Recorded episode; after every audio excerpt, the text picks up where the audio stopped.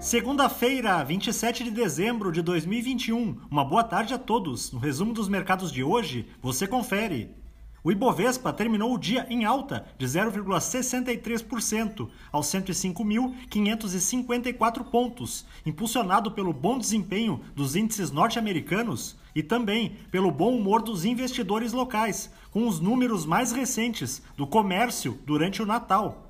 Na ponta positiva, as ações preferenciais da Petrobras, em alta de 1,48%, avançaram após a empresa anunciar que vendeu sua participação em 11 campos de produção terrestre no Polo Carmópolis, em Sergipe, pelo valor de 1,1 bilhão de dólares. Os papéis da Magazine Luiza, com ganhos de 9,35%, foram impulsionados pela informação de que, segundo a Associação Brasileira de Lojistas de Shopping, as vendas nestes centros de compras cresceram 10% no Natal de 2021, em comparação com o mesmo período do ano passado. Na ponta negativa, as ações da Eco Rodovias, em baixa de 1,36%, recuaram diante da decisão do Conselho Superior do Ministério Público de São Paulo de desarquivar três inquéritos envolvendo a companhia e que haviam sido objeto de acordo em setembro deste ano.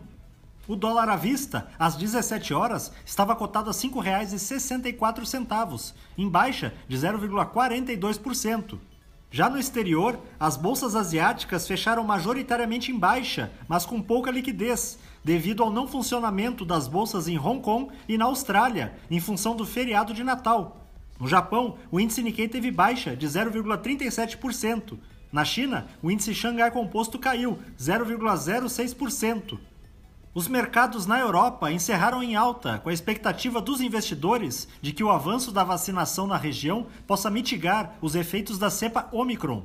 O índice Eurostock 600 teve ganho de 0,62%. As bolsas americanas terminaram em alta frente à notícia positiva de que o varejo do país vendeu 8,5% a mais neste ano do que em 2020, no período de 1 de novembro até a véspera do Natal. O Dow Jones subiu 0,98%, o Nasdaq teve alta de 1,39% e o S&P 500 avançou 1,38%.